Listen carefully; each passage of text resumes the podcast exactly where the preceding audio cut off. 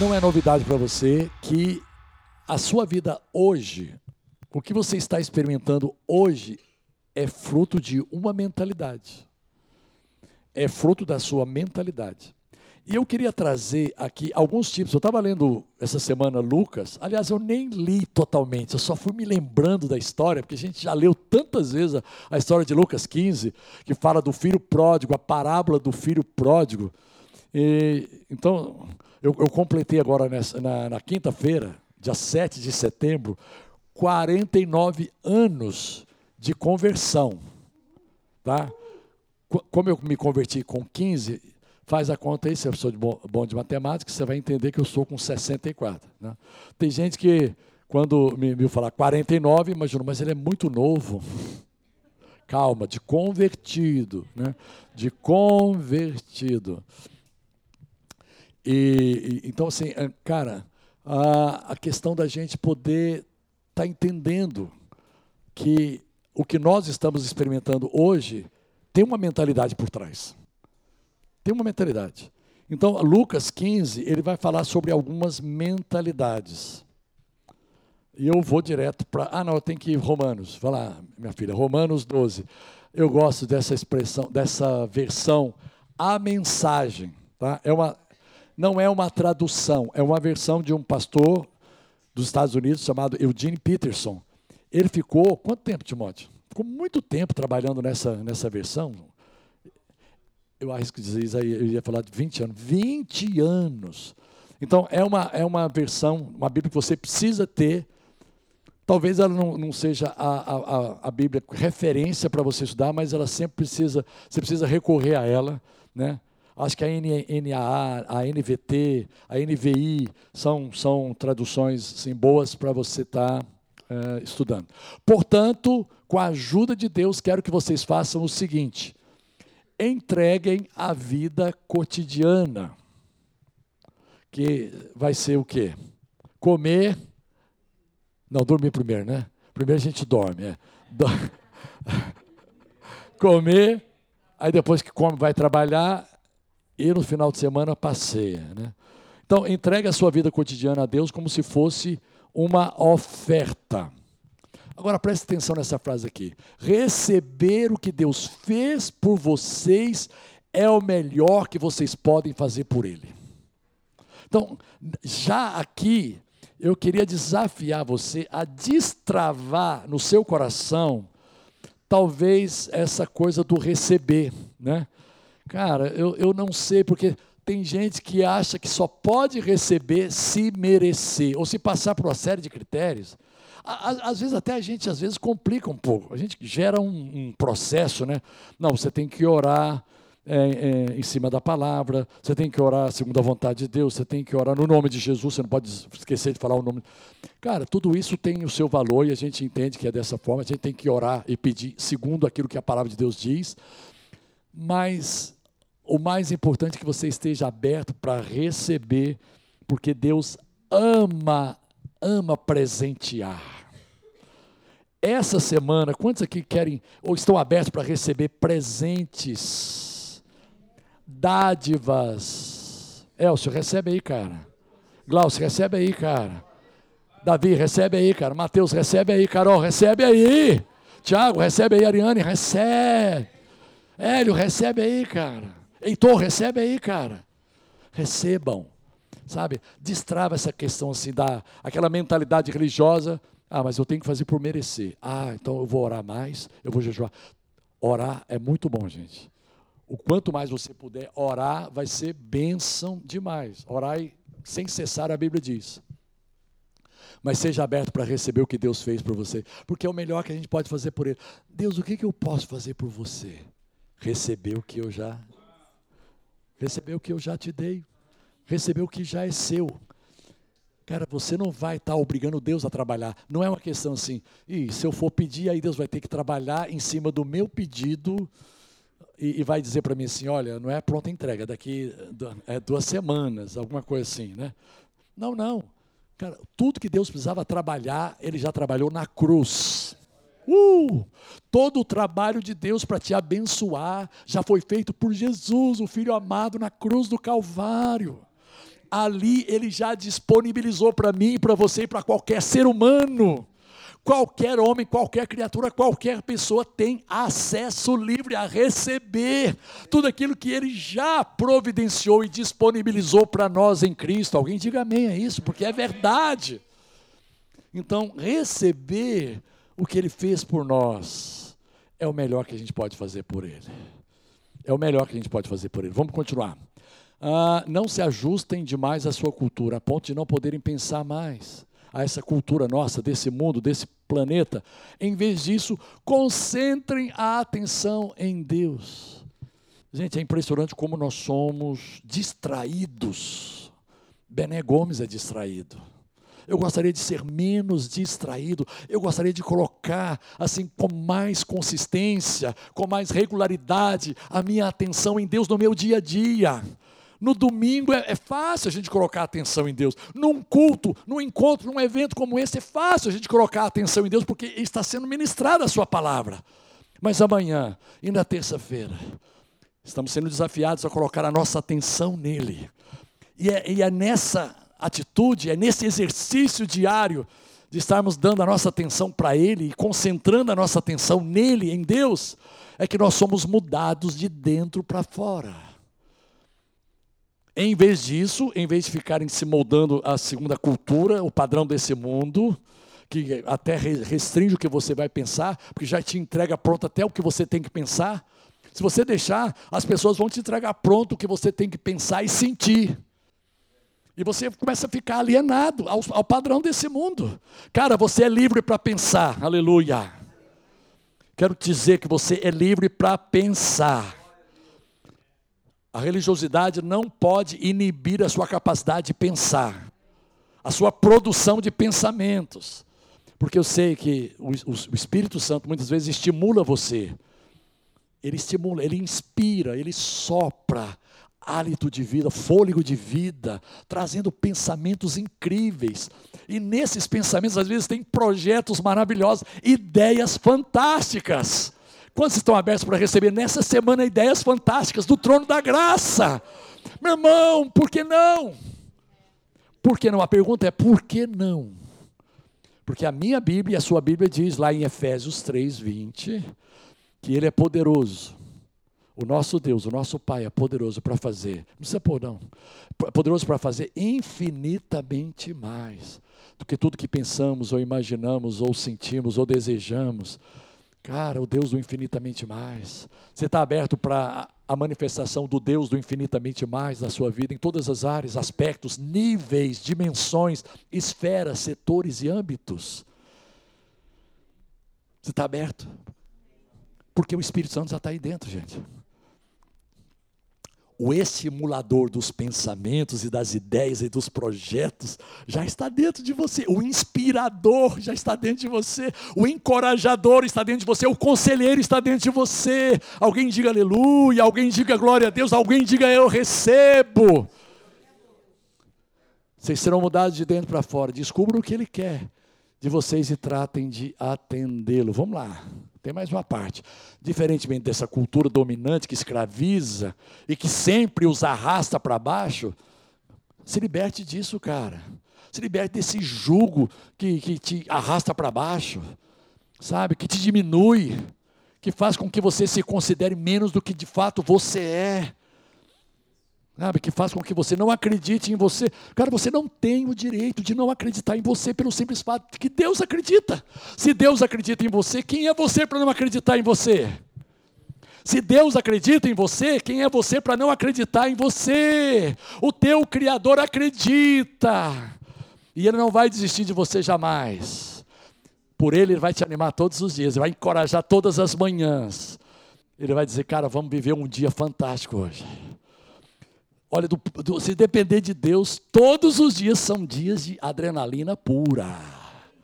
É surf com Deus. É, são ondas de um metro e meio para cima. Uh! Então, diferentemente da cultura dominante que sempre os arrasta para baixo, ao nível da imaturidade, da meninice, da criancice, do, uh, do, do mesmice, Deus extrai o melhor de vocês. Deus olha para você e sempre vê o copo meio cheio. Aliás, ele vê o copo cheio, completamente cheio. Ele olha para você e vê assim, cara, você não sabe o que eu estou vendo. Hum, se você pudesse se ver como eu te vejo, você não estaria no lugar onde você está. Você não aceitaria alguns tipos de, de conselhos e sugestões que vêm do inferno para diminuir você, para inibir você, para amarrar você, para prender você, para limitar você. Deus não quer que seus filhos sejam limitados por padrões que não têm nada a ver com a vontade dele. Deus extrai o melhor de vocês e desenvolve em vocês verdadeira maturidade. Eu quero ser maduro, um filho maduro. Bom, dito isso, a gente vai falar um pouquinho sobre alguns tipos de mentalidades que dentro do reino de Deus, aqui, na esfera da humanidade e principalmente na esfera eclesiástica mesmo, aqui dentro da igreja, nós temos a mentalidade daquele que é filho de Deus e ele tem uma mentalidade de herdeiro. Essa é uma mentalidade bem legal, a gente vai tentar falar sobre ela depois. Vamos lá. A segunda mentalidade é a mentalidade do filho que é servo. Ele recebeu Jesus. A Bíblia diz que a condição para que a gente se torne filho de Deus é receber, crer em Jesus e receber. A todos quantos o receberam, deu-lhes o poder de serem feitos filhos. Quantos filhos Deus tem aqui? Quantas filhas? Você acredita que Deus tenha filho preferido? Você acha que tem filho preferido? Eu já ouvi dizer que ele tem. Gente, eu não sei se Deus tem filhos prediletos. Mas, Tiago, se tiver, eu sou um deles, com certeza. Porque eu, porque eu, tô, eu sou impressionante. É impressionante o tratamento que Deus me dá. Gente, Deus já me homenageou no aeroporto do Galeão. Tom Jobim. Cara, um, um, um restaurante chamado Demoiselle, Demoiselle, que era ali no Terminal 1, né? O Terminal 1 agora está tá, tá desativado. Mas tinha. E tinha música ao vivo. Tinha alguém que tocava piano lá no restaurante. E o voo da, da TAM atrasou, era a antiga TAM, hoje é Latam, atrasou.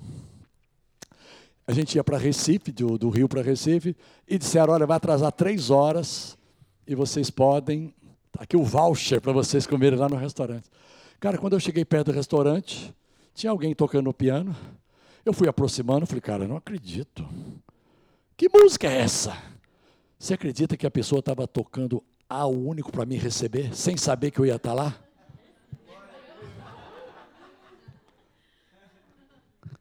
Eu estava com um CD de que eu gravei em São Paulo, que estava assim, eu na, na capa, eu estava sentado numa árvore, a foto foi a seguinte: eu estava sentado numa árvore lá no Parque Ibirapuera e tiraram a foto.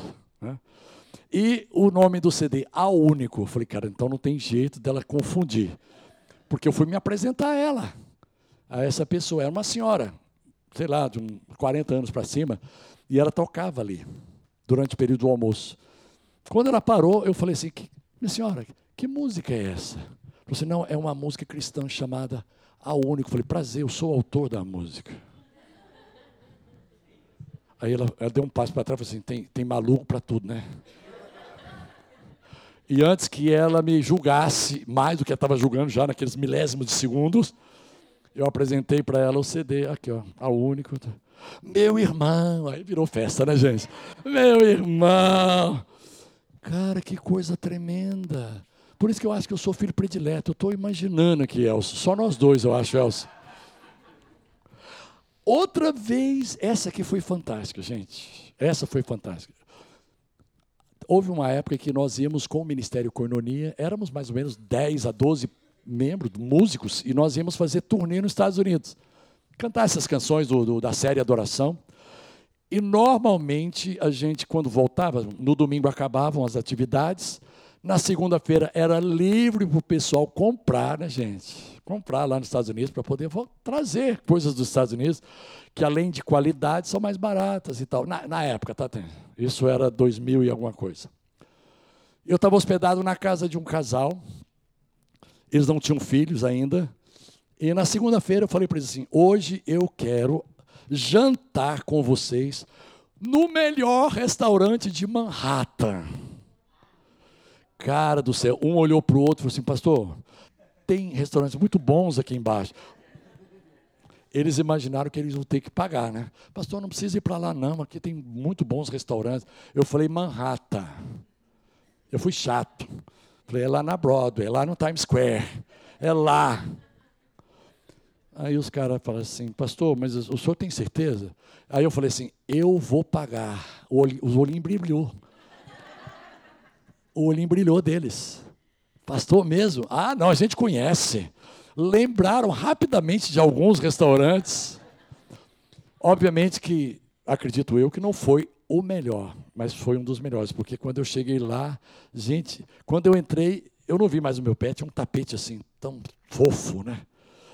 Enfim, fomos lá, jantamos, e, e eles, gente, eu não sei onde eu arrumei tanta fé, Wells. Eles assim olhando, cara, olhando assim, no, no, sabe quando eles olham no preço primeiro para depois ver a comida? Eu falei, para de olhar o preço, pede o que vocês quiserem. Passou, o senhor está com fé, né? Tô, aproveita! Gente, para encurtar a história, porque é um testemunho muito forte, de repente, a gente foi pedir a conta, a pessoa, não, não, a casa vai dar uma sobremesa para vocês, de brinde, sei lá, de cortesia, né? Ué, que legal, que bom, né? Aí deram para nós a cortesia, aí pode trazer a conta. Aí o garçom chega e diz assim, a conta já está paga. Espera aí. Aí eu olhei para os dois e falei assim, cara, eu falei para vocês que eu não queria que vocês pagassem. Pastor, não fomos nós eu falei, ô, garçom, tem um mistério aqui. Não saiu dinheiro nem de mim, nem dos dois. O que aconteceu? Espera aí, vocês vão saber. O chefe da cozinha, cara, brasileiro, cristão, fã do Ministério Coinonia. Os caras tinham que escolher logo esse restaurante. Falei, cara, você tem certeza que não vai? Não, está tudo pago. A única coisa que eu preciso é que você dê uma dedicatória aqui nesse. Aí levou um LP. Né? Eu falei, quantos você quiser. Quantos você quiser. Gente, até hoje eu tenho curiosidade de saber quanto que foi aquela conta, mas não vou saber. Talvez na eternidade. Você entende essa mentalidade de um filho herdeiro? Cara, peraí, cara, eu, eu não sou o melhor dos filhos, não, mas eu tenho um pai que ele é bom toda a vida o cara faz a diferença. Eu não faço não, mas o cara faz a diferença. Ele é muito generoso. Então, não é porque você merece. O, a mentalidade do filho servo é o seguinte: o servo é, é ele está tão acostumado a trabalhar e, e, e que tudo é por mérito, que quando ele vem para o reino de Deus, ele permanece com essa mentalidade da meritocracia, que é a mentalidade da velha aliança. Convenhamos, sejamos honestos. Tá? Na antiga aliança, o que prevalecia era a mentalidade da meritocracia, ou seja, eu tenho que pagar o preço para que a coisa aconteça. Eu vou ter que jejuar, eu vou ter que orar, eu vou ter que buscar Deus, eu tenho que ir para o monte, tenho que acordar de madrugada, tudo aquilo que as pessoas fazem. O, a, o servo, o servo, ele tem na mentalidade dele o seguinte: eu preciso impressionar a Deus. É uma desgraça isso, gente. Anula isso agora na sua mentalidade. Vai, destrava isso aí. Dá, dá reset. Reseta. Eu, gente, eu impressionar a Deus. Eu tenho que receber dele, que é impressionante, não tem aquela música? Ó oh, impressionante, infinito, ousado amor de Deus. Não descansa com 99 se uma se perdeu. Não posso comprá-lo, nem merecê-lo, mesmo assim se entregou. Oh, impressionante, ousado amor de Deus. Ah, gente, Deus não se sente obrigado a te abençoar, Ele tem prazer em te abençoar. Hebreus 11, 6. É necessário que aquele que crê em Deus, né? Ah, é necessário que, como é que é? Que se aproxima de Deus, creia que Ele existe e que Ele é o galardoador. A Bíblia usa um termo assim, galardoador, assim, para você ficar, o que, que é? Ele é o presenteador. Deus ama te dar presentes. Por Ele, Ele te dava todo dia. Mas talvez você. Aliás, aliás, vamos ser honestos. Vamos ser honestos, vamos pegar a cruz. Ele já te deu presente para todos os dias. A partir da obra da cruz, ele já providenciou para mim e para você presente todos os dias: saúde, inteligência, ânimo para trabalhar, ânimo para produzir, ânimo para amar as pessoas, ânimo para perdoar os infelizes da vida. Perdoar, passar por cima, sabe? Não permitir que mágoa se acende no nosso coração, alegria, gratidão. Uh! Ele é presenteador daqueles que o buscam. A mentalidade de servo vê Deus como Senhor, Criador, patrão e chefe. Tem dificuldade de ver Deus como Pai. Dificuldade enorme. Gente, eu, assim, eu tive um pai que não tinha nada a ver comigo até os 15 anos. Depois que eu me converti, falei para vocês que eu me converti, né?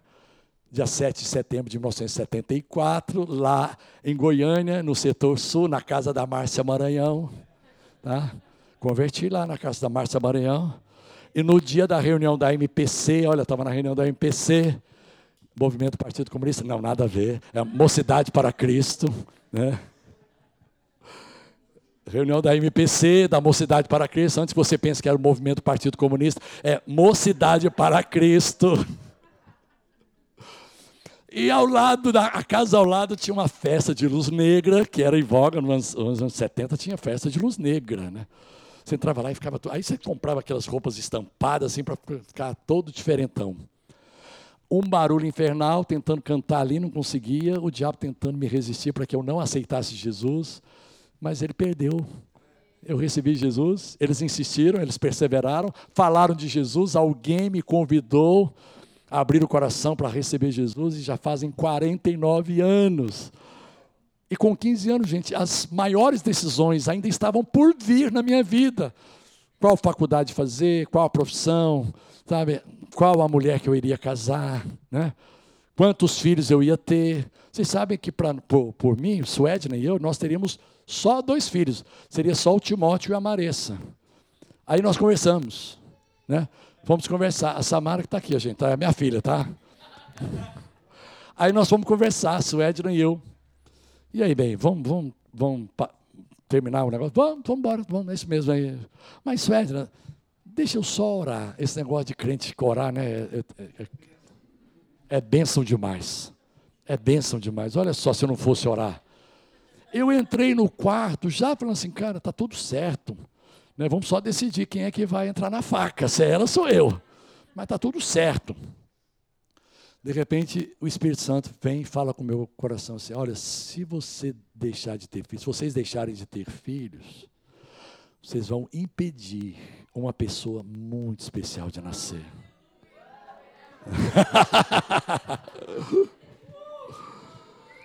Cara, eu não acreditei. Eu falei assim, meu Deus, porque a minha mente estava predisposta a não ter mais. Então não era uma coisa assim, ah, mas você já entrou com aquele sentimento de querer ter filho. Não, eu entrei com o sentimento de não querer mais. E de repente o Espírito Santo foi e mudou isso. É lindo isso.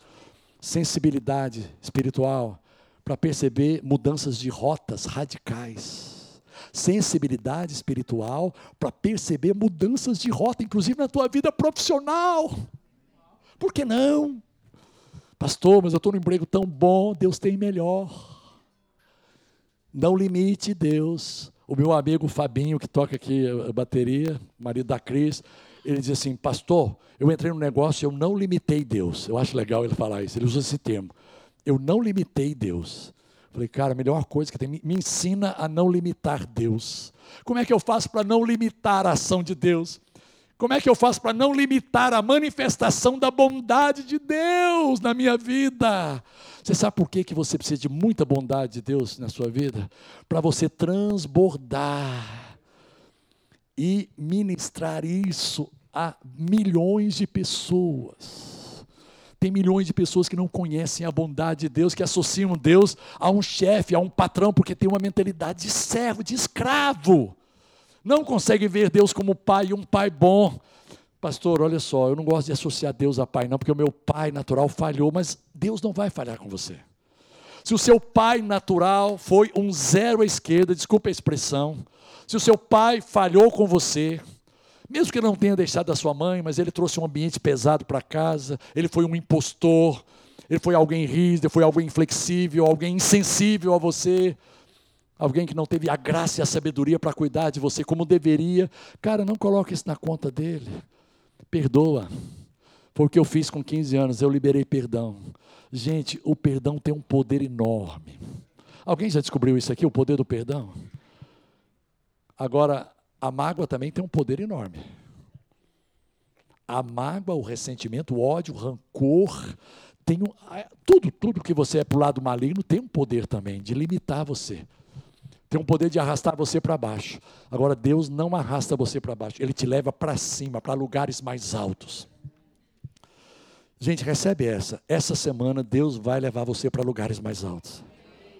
Pastor do céu, essa semana, de 10 a 17 de setembro, é. Por que não? Você crê nisso?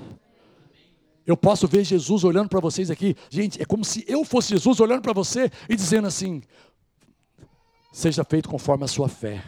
A palavra foi liberada.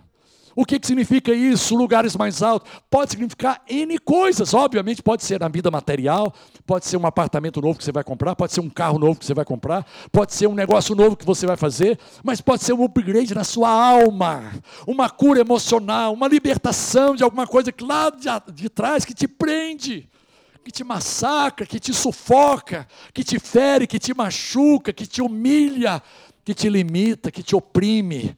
Meu irmão, a opressão não faz parte do plano de Deus para a sua vida. A depressão não faz parte do plano e propósito de Deus para a sua vida.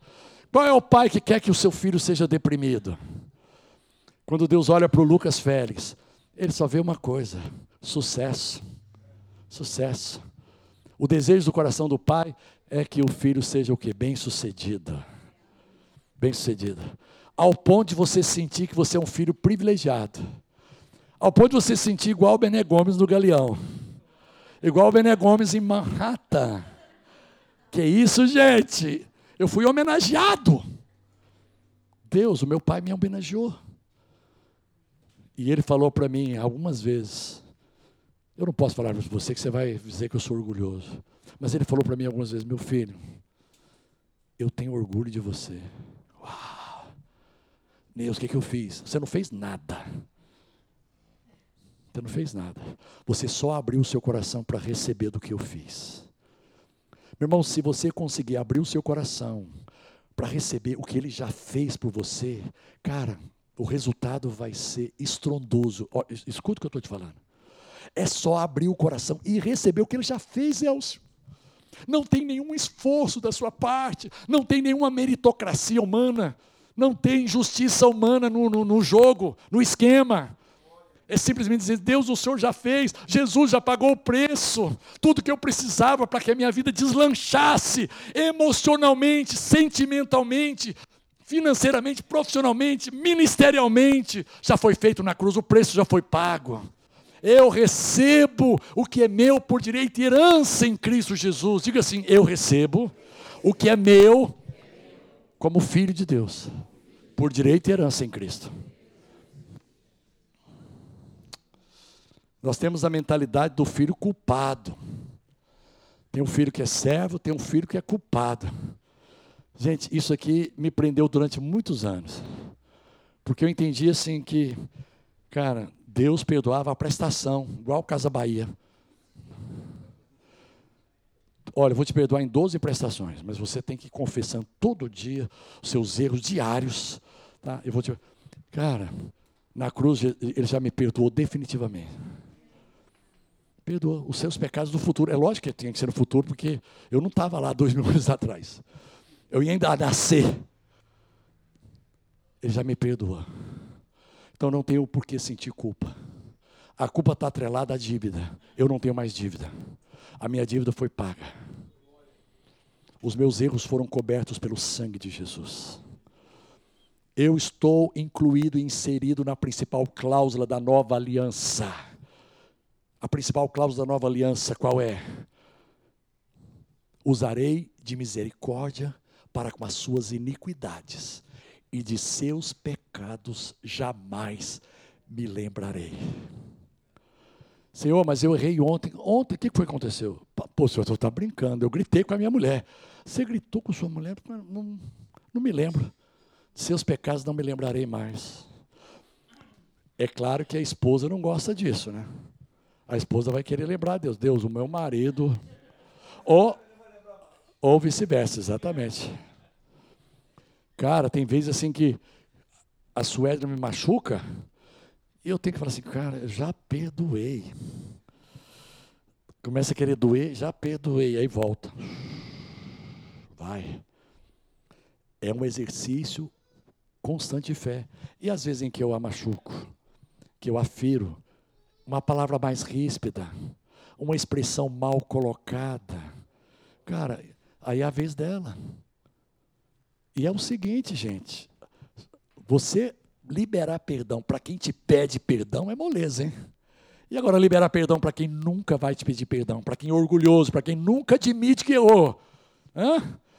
Como é que faz? Porque pra, é fácil. Ah, não, você não arrependeu, eu não vou te perdoar. Pode se manter culpado aí, porque você não se arrependeu. Fique culpado até você se arrepender. Ué, não, não existe isso. Eu vou ficar culpado até eu mudar de atitude? Não, não. Eu vou entender que eu já fui perdoado e isso vai mudar a minha atitude. Isso vai fazer com que eu experimente metanoia. Alguém está me, me, entendendo aí, gente? Sabe, a, aquela mentalidade de culpa que não sai. E, e a religiosidade é campeã em te manter debaixo de um jugo de culpa. Religiosidade. Tem nada a ver com Deus.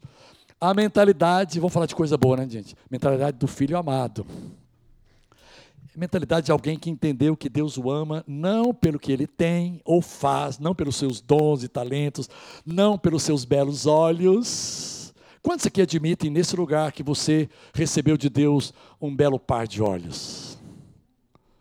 Hã? Só os que têm olho verde levantaram a mão, olho azul. Castanho também está valendo, gente. Tá? Olho de jabuticaba também está valendo, aleluia não é pelos seus belos olhos, não é pelo seu cabelo impecável, e nem pela ausência de cabelo. Não, não Falei cabelo, mexe com mulher, né? Nunca vi assim, eu fico também. A mentalidade do filho amado é porque ele entendeu que Deus o ama independente de quem ele é e independente do que ele faz. É alguém que se sente aceito por Deus porque entendeu que o amor de Deus como Pai é um amor incondicional. É aquela famosa frase: não nada que eu faça de tão extraordinário fará Deus me amar mais. Querer impressionar a Deus. E nada que eu faça de tão horrível, desastroso, catastrófico fará Deus me amar menos. O que, é que diz Romanos 5,8? Vamos lá, os experts em Bíblia aí, Romanos 5,8. Mas Deus prova o seu amor para conosco pelo fato de ter Cristo morrido por nós, sendo nós ainda pecadores, rebeldes, independentes, orgulhosos. Agora nós vamos ver a mentalidade do filho que é legalista. É a mentalidade da meritocracia, gente. Ele, cara, é a, é a mentalidade que foi desenvolvida na velha aliança. Por quê? Por que, que desenvolveram essa mentalidade na velha aliança? Porque eles se assustaram com o poder de Deus. Eles estavam ao pé do Sinai e Deus foi lá no Sinai e fez um espetáculo. Gente, Deus fez de tudo para eles esquecerem o Sinai. Trovões, relâmpagos, raios. Cara, porque Deus estava dizendo, tentando dizer para eles assim, gente, não é no Sinai que eu estou. Eu não quero vocês vinculados ao Sinai. Eu não quero vocês conectados ao Sinai. O meu monte é o monte Sião, é o monte da graça, não é o monte da lei. A lei foi dada no monte Sinai. O Espírito Santo desceu no monte Sião. A lei foi dada no monte Sinai. O Espírito Santo desceu no monte Sião. Quando a lei foi dada, três mil pessoas morreram debaixo do castigo. Quando o Espírito Santo foi dado, três mil pessoas se salvaram ali em Pentecostes. Você não tem nada a ver com Sinai. Quando for, quando você for numa excursão para Israel, não aceite o pacote que inclui você subir no Sinai. Você vai morrer. Já teve gente que morreu, Elcio. Literalmente, deu um piripaque no cara, você não aguentava. Pastor de, de 60 e tantos anos. 70. Deu lá, porque ele queria no Sinai. O monte de Deus. Não, o Sinai não é o monte de Deus. O Sinai aponta para a lei, para a meritocracia do homem. Sião aponta para a graça de Deus. Aponta para a obra da cruz, aponta para o Espírito Santo que desceu ali em Pentecostes. O cenáculo onde o Espírito Santo desceu, onde os discípulos estavam, fica no Monte Sião. A gente já foi lá. Suedna e eu fomos lá, lembra lá bem, o cenáculo, no Monte Sião. Não está lembrado, amor? Tá. Gente, 12 e 12. A mentalidade do filho perdoado. A mentalidade de alguém que entende que na cruz do Calvário, Jesus, pelo seu sangue precioso, já o perdoou de todos os seus pecados, passados, presentes e futuros. Pastor, então isso me, me libera para eu pecar à vontade? Libera. libera. Aliás, você, você não precisa de liberação para pecar à vontade. A lei também não te proíbe de pecar à vontade. Cara, pecar à vontade não é fruto da lei nem da graça, é fruto da sua escolha. É fruto da sua, da sua decisão. Ah, ou, ou, gente que está na lei não peca. Eles viviam pegando gente em flagrante lá. Os doutores da lei, os religiosos, os fariseus, os sacerdotes, não ficava vigiando? Porque eles pecavam também. Então não, não vem colocar a culpa do pecado na graça, e nem o, a, a devoção da santidade na lei. Não tem que ter lei ah, que, que, você acha que lei vai, vai fazer alguém parar de pecar?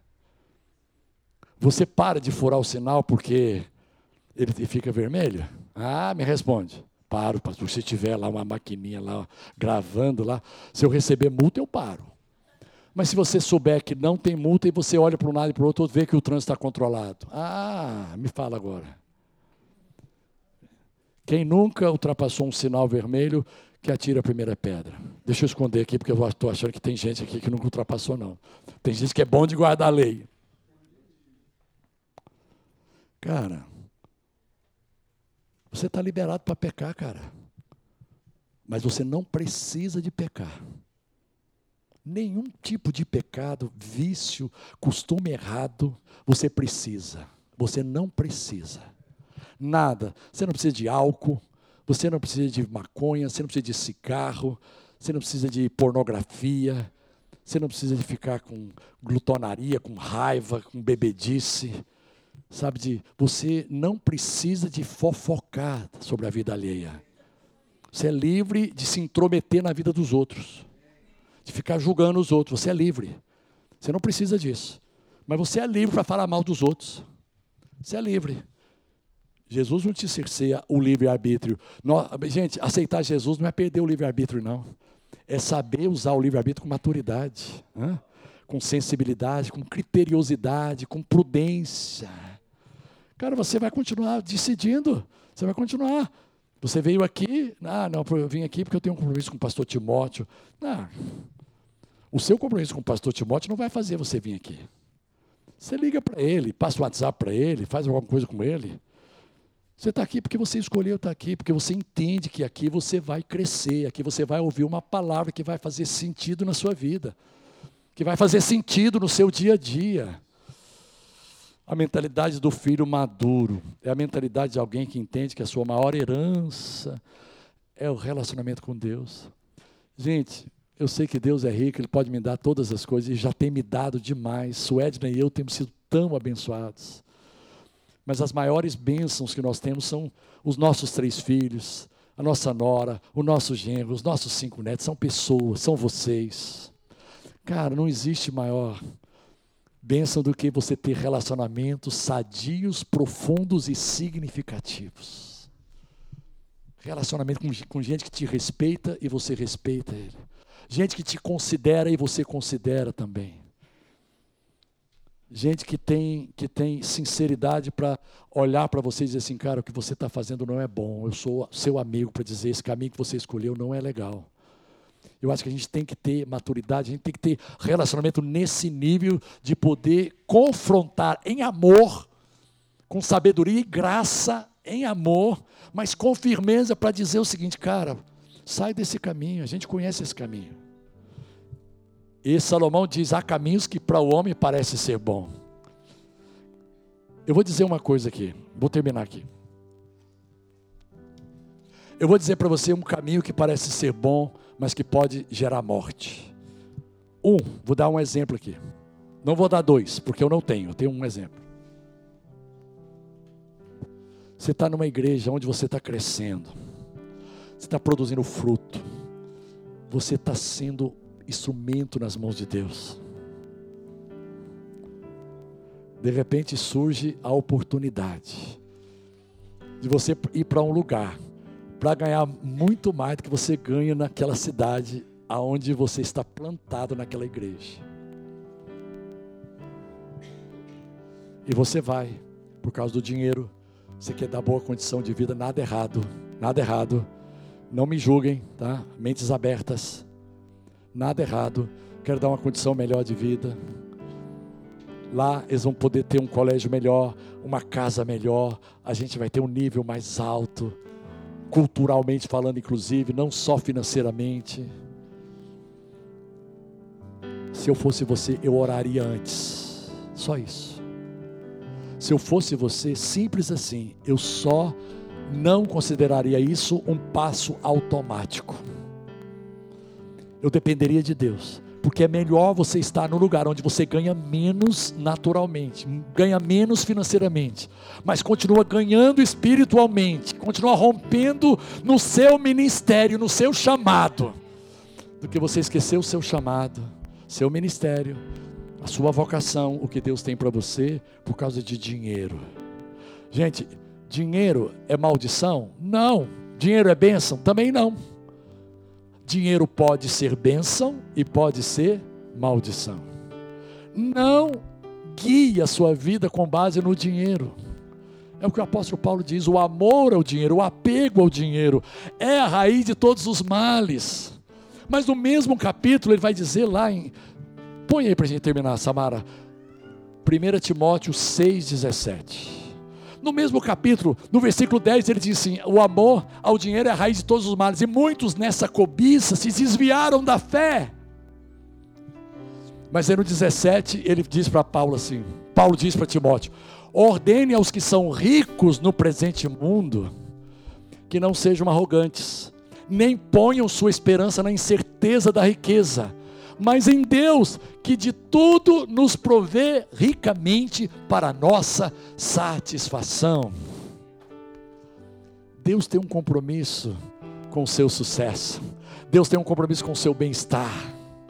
Ele já te proveu ricamente tudo que você precisa para ter uma vida satisfeita, uma vida realizada, aquele senso de realização no casamento, na vida financeira.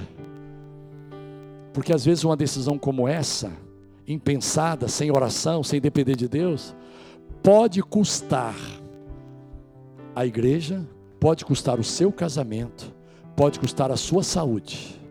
Eu não estou querendo lançar maldição aqui, não, gente. Estou dizendo que muitos nesse, ah, nesse coisa assim, não, é natural, poxa, Deus abriu uma porta e foi. Pode ter sido Deus. Pode ter sido Deus.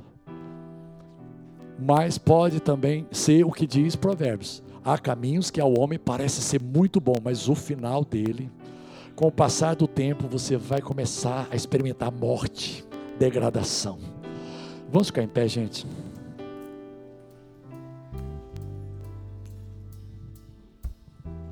Obrigado, Jesus.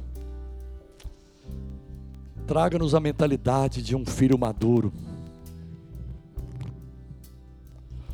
Gente, eu preciso dizer isso para vocês antes do meu pai morrer, um dos maiores prazeres que eu tinha era ir lá na casa onde ele morava, lá em Goiânia.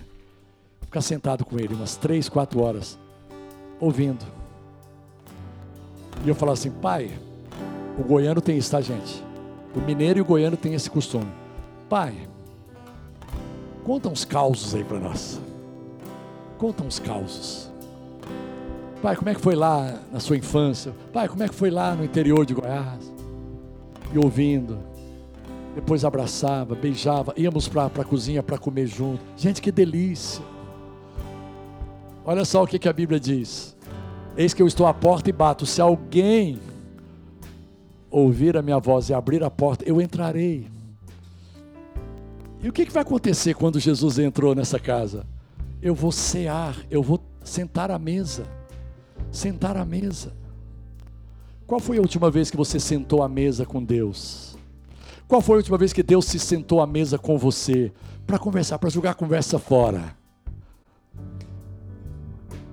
Na última vez, Deus sentou à mesa comigo e perguntou assim: E o seu Flamengo? Eu falei: Tá mal, senhor. Simples assim. Senhor, não estou gostando do São Paulo. Opera com poder, glória e majestade. Simples assim. Simples assim. E o seu trabalho? Não gosto do meu chefe. Mas o seu chefe é o seu filho. Não, já gosto, eu gosto bastante. Cara, conversa com Deus. Ah, não, tem um jeito de conversar com Deus, tem uma postura para conversar com Deus. Amantíssimo Pai, para com isso. Para com essas, como é que fala? Formalidades. Seja informal. Você não tem que chegar para Deus e dizer assim: a paz do Senhor, Deus. Graça e paz, Deus. Oi, Deus, bom dia. Boa tarde. Essa é a nossa mentalidade eu estou vivendo de glória em glória. Amém. Eu não estou vivendo de fracasso e, e glória, fracasso e glória. Não. Para quem tem a mentalidade de um filho herdeiro, até o fracasso e a derrota são motivos de glória. Porque eu estou aprendendo, eu estou crescendo, eu estou rompendo limites, eu estou amadurecendo. Então que você viva essa semana, uma semana de glória em glória, Amém. cheia da manifestação da bondade de Deus. Amém. Posso pedir para você para aplaudir Jesus, o centro de todas as coisas?